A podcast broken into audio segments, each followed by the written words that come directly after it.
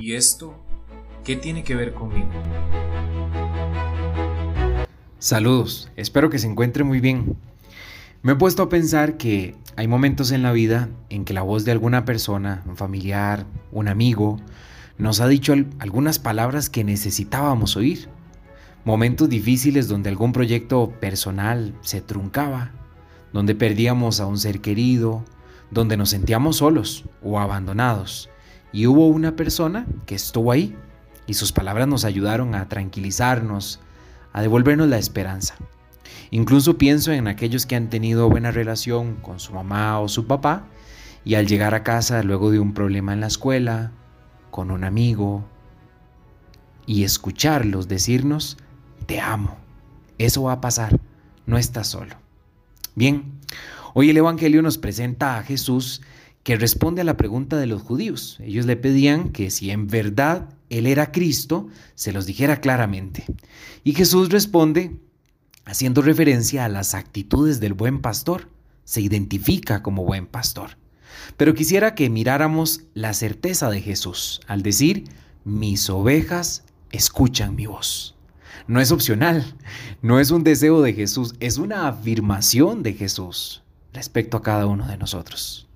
Esto me hace pensar si yo reconozco la voz del buen pastor, la voz de Jesús en mi vida.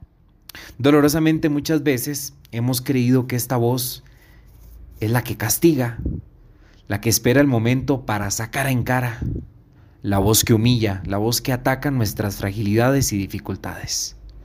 Hoy es un buen día para que recordemos que esa no es la voz del buen pastor. La voz de Jesús es la voz que dignifica nuestra vida. Es la voz que afirma lo que cada uno somos y significamos para Él. Es la voz que anima aun cuando todo está en contra. Sí, también es una voz que corrige, pero seguro estoy que siempre corrige con amor para acortar distancias entre Él y nosotros y dejarnos cargar en sus brazos. Es la voz que quiere curar nuestras heridas que nos molestan al caminar.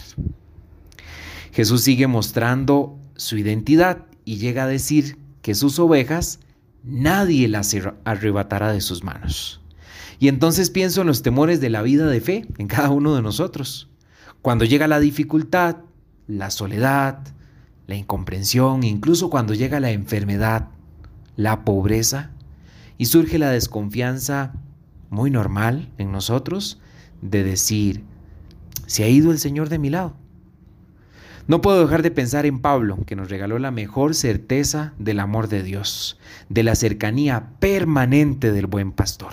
Y dice así en Romanos, pues estoy seguro de que ni la muerte ni la vida, ni los ángeles, ni los principados, ni lo presente ni lo futuro, ni las potestades, ni lo alto ni lo profundo, ni cualquier otra criatura podrá separarnos del amor de Dios manifestado en Cristo Jesús, Señor nuestro.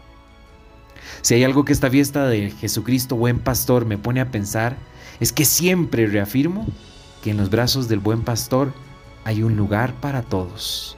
Nadie debe sentirse menospreciado, olvidado o rechazado por el buen pastor.